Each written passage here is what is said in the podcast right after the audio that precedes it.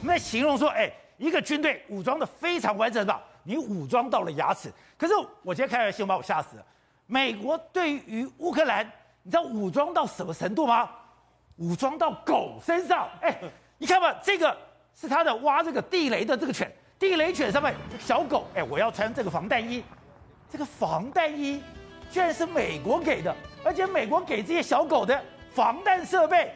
是全套的。哎，我先讲这只狗，这只狗现在在乌克兰是爆红的。为什么？因为它是负责去扫雷的。然后呢，它一个月哦就扫掉九十颗地雷。你不要觉得很残忍，你派狗做这事，一个月扫九十颗。九十颗，我跟你讲，一般狗还做不来。这个狗要训练两年才能训练到成扫雷犬，因为它可以闻啊闻金属的味道，它可以特别去闻出来。然后这个狗的品种是捷克罗素犬嘛，是那时候英国人培养出来，你要干嘛？去抓狐狸用的哦。所以它是非常非常聪明，然后非常非常灵敏。然后呢，现在扫到一颗地雷就给它吃一块乳酪，好，所以说它是扫了九十颗地雷。非常非常爆红啊！他真的就这样子挖到地雷，这些都被他挖出来的。这些这些炮弹全部都是被他挖出来的，所以他最近爆红。可让我们注意到的事情是什么？美国不是给这个俄乌克兰非常非常多武器吗？啊、什么榴弹炮都给了，无人机也给了。乌克兰军犬上面的防弹衣都是老美给的，啊，这个加西郎啊，这个是乌克兰军犬，对不对？所以军犬有军犬专用的防弹衣。对，然后美国为了要帮乌克兰。连这个军犬防弹衣都给了，我跟你讲，你不要觉得这个防弹衣很便宜啦，我这个观众朋友坦白讲，我啦卖肾都买不起，八万美金一件啊，八万美金。你不要这样想，你说这个是八万美金？八万美金啊！我们讲好狗命就这样，为什么？哎、欸，它这个大概差不多两百四十万的。第一个防弹是基本，它第二个它上面有 GPS 定位，你不见得我的主人可以找到。第二个它上面有，它有 GPS 定位，对，然后第二个它上面有摄像头，我可以远端看到它在看什么东西。然后第三个它有扩音，因为狗不是很远吗？我士兵可以用麦克风说：“哎，Marco 回来。”啊，它这边有扩音嘛？听到主人在，它就回来。甚至它还有全套头盔。防毒面具，防核生化，狗有防毒面具，防毒面具。所以呢，这个东西真的八万美金一套，两百多万台币。现在乌克兰哦，对军犬现在美军标配，全部给他嘛。所以呢，这套设备真的给他吸氧。我跟你讲，俄罗斯大兵看到会羡慕的要死。哎，这边这边有一个通话设备，有这个所谓的这个告诉你的位置在哪里都有哎，全部都有啊。就是你基本上人怎么武装就怎么武装啊，所以非常非常好啦。可是问题是哦，现在俄罗斯大兵看到这个狗，真的会觉得说，我真的在这边打仗，人不如狗。为什么？因为呢，现在有非常非常多俄罗斯的大兵，对不对？被缴获嘛，他可能战死或等等的。那乌克兰特种部队就去盘点俄罗斯大兵，来导播，我们带回这边盘点俄罗斯大兵的这个有军需品，到底他身上带着什么样的武器嘛？照理来说，因为这是特种部队啊，特种部队武装应该统一一致，对不对？结果呢，发现哎，竟然有俄罗斯的步枪。还有呢，跟西班牙的 C 九零火箭弹，这怎么是捡来捡乌克兰的？因为这是西班牙捐助乌克兰的，这还不是最惨的，最惨事情是，哎，他连靴子都去捡乌克兰的军靴，假的，这是一个实体，但是太太险，我把它码住。他的脚上这个军靴是乌克兰公司专门做来供应给乌克兰士兵的，简单讲，外面没有的，你一定是觉得自己原本发的鞋子不好穿，而且你如果这样的话。鞋子要合脚，哎，你在战场上不合脚，那很难过的呀。鞋子不好捡，所以他捡到一个脚跟你一样，比如我九点五号嘛，你要找一个九点五号 size 的鞋子很难。可是你要知道，这边是说的你是拼装车嘛，老美的特种部队出来，所有都是标配，对不对？你了不起买些小的挂钩或什么自己来帅一下。可是你会惨到说，一个俄罗斯的特种部队在乌克兰打仗，军靴要去偷乌克兰的。我的火箭弹要去偷乌克兰的，然后我的子弹要偷乌克兰的，我的粮食要偷乌克兰的，它全部是拼装的。可跟刚刚那狗一件八万美金的防弹背心，这个就是落差嘛。所以打仗打什么？跟你讲，老美打仗是打钱的嘛。所以现在我们发现一个非常非常有趣的事情是。乌克兰的空军回来了哦！乌克兰其实在空军在这场战争，从从一开始有基辅之鬼之外，对，中间很长一段时间没有。他不是都一路挨打的吗？一路挨打，但是他的空优就是靠防空飞弹来去来去这个这个这个维持嘛。可是现在这样发现，你看哦，俄罗斯有很多这种坦克，这是飞机去轰炸的画面。然后呢，还有俄罗斯境内有很多油弹库啊，也被炸掉的状况。为什么呢？因为米二十九出动了，米二十九出动，而且很神奇。第一件事情是斯洛伐克说我要给乌克兰米二十九，然后我的领空呢，别国来帮我守，这是一块。另外一块不知道大家有没有注意到，前两个礼拜美军宣布捐了一批呃飞机的零件给乌克兰，说我不给你战斗机，我给你零件。让你去修飞机，对。可是问题是战争中战损的飞机是不能修的，你要怎么修？你光是修都要修好几年。所以这个零件人家解读是，对，是零件没错。可是我足足可以变成一架飞机。所以这些事情到底是不是真的？美军的军援除了狗的背心之外，连飞机都开始军援了，大家都觉得很。哎，所以我们这样真的上穷碧落下黄泉，从飞机、大炮、坦克、装甲车到这个刚刚讲的刺针飞弹，今天我们看到今天。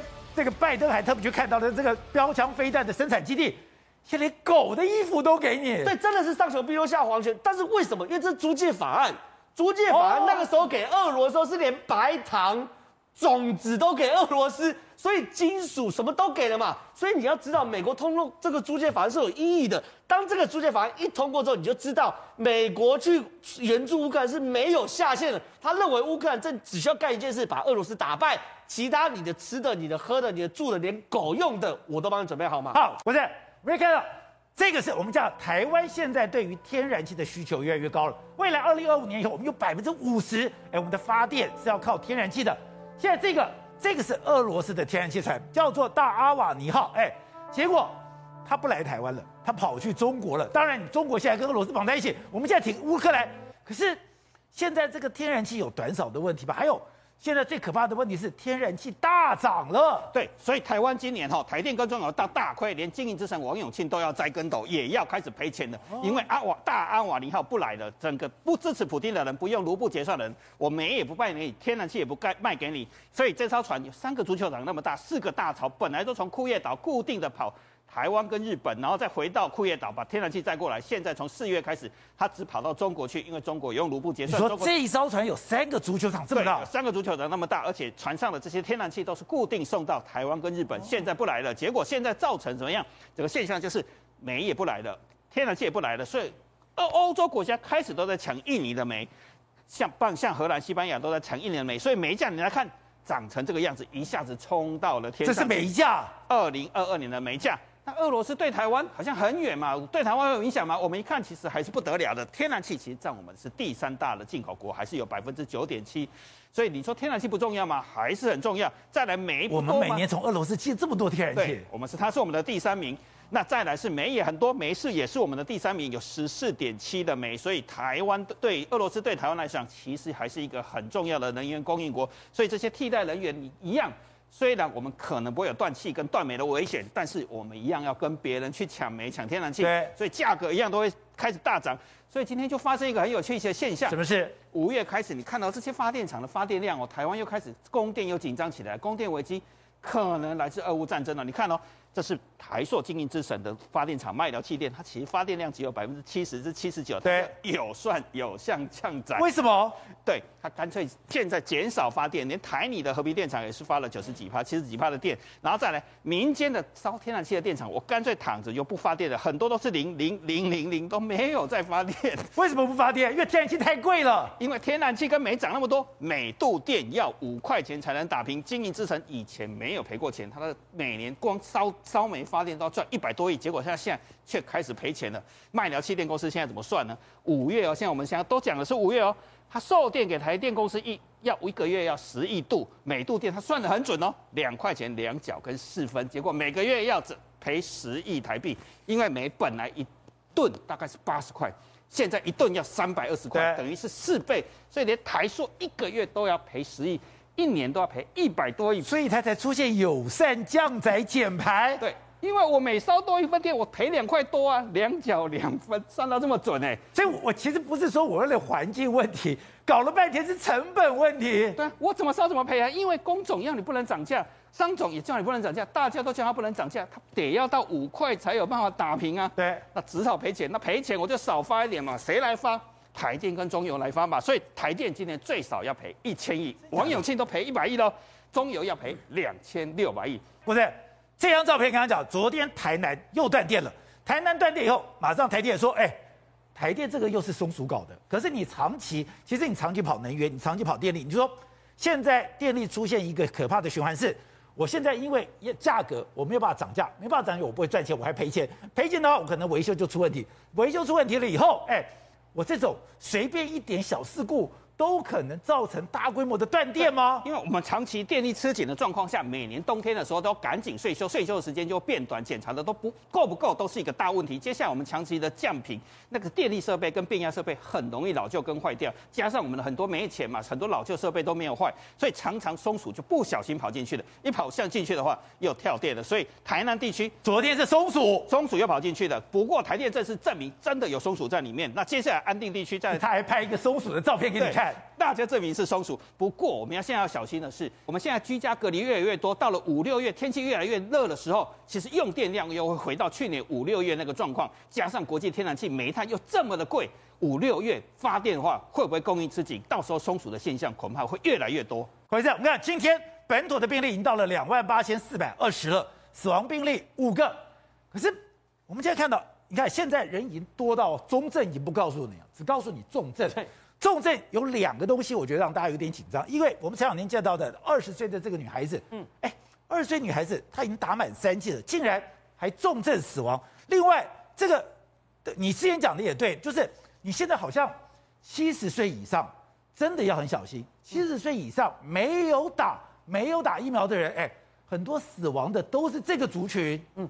宝杰，我们先看一下，我今天特别去，因为我知道大家会担心年轻人，对，就跟前面担心两岁小孩一样。那我特别抓了我们周边几个国家，哈，日本到目前为止二十多岁的年轻人确诊一百三十六万，那其中只有二十七个人死亡，这是十万分之一点九。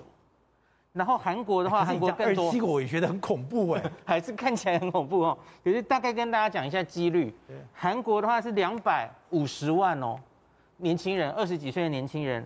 对，你现在讲年轻人都二十几岁的，对，都是年轻人，五十五个死亡。那这个是十万分之二点二，就大概五万个会有一个。对，香港的话，二十几岁年轻人是大概十四万人，他们地方比较小嘛。那两千个人需要因此住院，那其其中十四个人死亡，它大概是万分之一，就是十万分之十了哈。所以大概就是十万分之个位数这样的几率。那台湾今天罗一军跟大家说，我们目前二十几岁累积到两万例。二十岁有两万例，对，这两万例，这不是二十岁你打了疫苗就没事，二十岁还有两万例，有有有两万例确诊，那那突破性感染很常见嘛，对，这不是不是很奇怪的事。那我们的中重症目前这个年龄层十六个人，那目前就是一位不幸的这位去世嘛，对，那所以就是两万到了两万的时候跑出第一例。所以其实跟国外差不多啦，就是也许是几万人里面大概会有一个。那另外一个是，昨天就讲，有人排了两个小时买到快筛，快筛以后我检查我是一个快筛阳性，我再排了两个小时我才有办法去做 PCR。没错。那你你试想哦，有的人有权有势是，哎，我睡急诊室，我马上可以做 PCR，你还可以坐到那边舒舒服服的。可是我如果是一般老百姓，我今天要排两个小时，我已经很不舒服了，搞不好我的头很痛，搞不好我流鼻水，我的喉咙像火烧一样，我这么痛苦的状况下。我要排两个小时去买的一个试剂，试剂回家了以后我就做检测，检测了以后，我又要刚刚讲的画面，凄风苦雨，台北市这两天凄风苦雨，在这个状况下，我要排两个小时，你不整死人吗？我觉得还是要打通的一个，就是我们应该已经要破除这种一定要每个人都做 PCR 才能确诊的迷失了，因为我们很明显，我们国家的 PCR 量能不够，大家承认吧。那所以你一定要把 PCR 用在刀口。那我再举林静怡为例好了，哎，你是立法委员，你都已经之前是鼓励大家说，你别没事，你不要去急诊。可当你自己发生事的时候，你能去哪里？你只能去急诊。嗯，像柯 P，哎，你的幕僚，你的这个随扈，你发生事的时候，你也只能下，你也只能去急诊。你不要跟我讲什么大道理了。我跟你讲，就我这种小老百姓来讲，我出了事，我只有一个地方去，我只有去急诊。那我去急诊，你又告诉我不是大体，不要去急诊，那你要怎样？我没路可走了。宝杰刚讲了一个急门诊这件事，然后还有一件事可以讲，就是我看这几天已经在运作了，就是基层的医疗。对，像有一些耳鼻喉科医师，有一些诊所，其实他们愿意帮忙。那这个疫情之初，去年五月，我不知道你记不记得。很多人是你确诊的话，诊所要停业的。对，那那时候是风声鹤唳，反而基层是不愿意诊断，他直接把你推走。对，那可是现在不一样了哦。现在第一个已经没有那么严格了嘛。好，第二他们其实是反而担心没有生意，他们希望能有病人。对，所以其实风向已经变了。那这些人基层医师你不用，其实是太可惜。就像我的流感，我也是到基层，我也我也我也是到基层的医院，那你帮我检测我是流感，就给我克流感就好了。所以就是现在已经有在说要下放这些权利，原本开药其实都是医学中心住院之后，感染科医师、胸腔科医师开，现在不管是居家照护，或是从这些前线的医师，他可以帮忙做 PCR，他可以做给药，未来这些东西都会在基层就做。